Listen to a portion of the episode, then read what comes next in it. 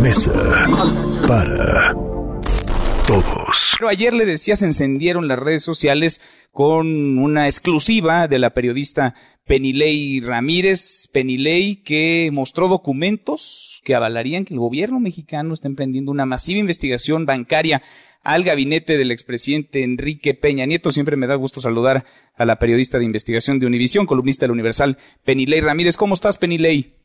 Muy bien, saludos para ti y saludos para toda la audiencia. Pues eh, encendiste las redes sociales con esta investigación, con esta información exclusiva hoy del presidente López Obrador.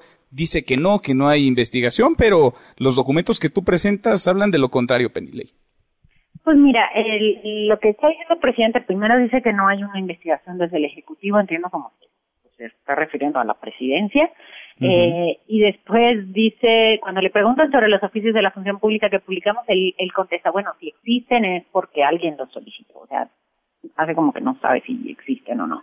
eh, entonces, bueno, eso nos deja un poco en la cancha de el presidente dice que no sabe y que él no ha ordenado una investigación, que es lo que él ha dicho en ocasiones anteriores. O sea, no hay mucha novedad. Hay, más allá de eso, lo que me parece interesante es poder explicar cuál es el, el, el procedimiento, lo que ya hay.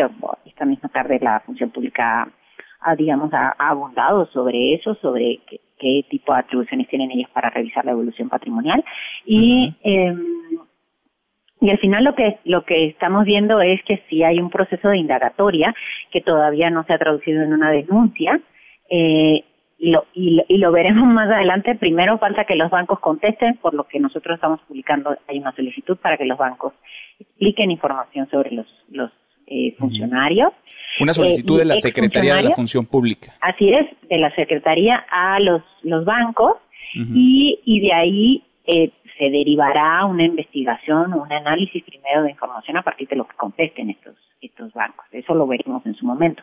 Pero por el momento no podemos decir que hay una denuncia, sino una indagatoria, eh, por lo menos bancaria, que es la manera como lo estamos presentando nosotros en la. Uh -huh. Ahora, ¿tuviste acceso a, a, otros a otros oficios similares? Eh, Univisión Investiga tuvo acceso a otros eh, documentos muy similares, fechados todos el 26 de marzo por la propia Secretaría de la Función Pública, que habría enviado a los a los bancos Penilei. Sí, eh, son varios oficios que son de este año. Eh, el de José Antonio Mides el 13 de marzo.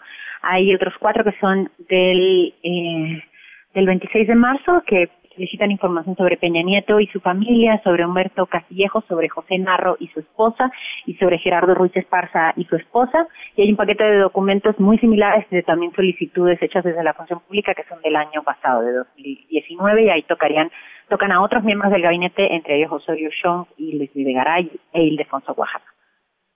Pues es el primer círculo presidencial, el primer círculo de confianza de Enrique Peña Nieto, Así él es, incluido, ¿no? Sí, exactamente. El, sí, incluido el propio Castillejo, que como sabemos era un hombre de mucha confianza de él hasta que dejó la Consejería Jurídica de Presidencia en 2017. Uh -huh. Uh -huh. Ahora, ¿qué tan común son este tipo de solicitudes, Penile? Porque uno podría decir, bueno, pues a lo mejor se hace con, no sé, uno de cada tres mexicanos, ¿no? Uno de cada tres políticos para llegarse de información. ¿Qué tan común, qué tan frecuente es que la Secretaría de la Función Pública pida este tipo de información a los bancos en México? La, la, la Secretaría sí tiene atribuciones para pedirlo, depende de, del curso de sus propias investigaciones. Lo que ellos eh, dicen es que no se hacía mucho en el pasado porque no se investigaba corrupción y que ahora está sucediendo más porque esta administración sí está investigando corrupción. Eso, digamos, que es como parte de, de, de su propio discurso. La, la fuente con quien, pasó la información, que era una fuente del sistema bancario, lo que nos dijo es que no, no tenían ellos antecedentes de que se hiciera eh, digamos, una investigación que fuera directamente a un gabinete, incluyendo tantos miembros del mismo gabinete y mucho menos en un periodo de tiempo tan corto, es decir, investigar a cinco personas distintas del gabinete eh, al mismo tiempo en un periodo de una semana y con números de indagatorias distintas. Esto significa que no podemos presumir que se trata de un mismo caso, sino de cinco casos distintos, por lo menos esta fuente dice que no, que no lo había visto nunca antes.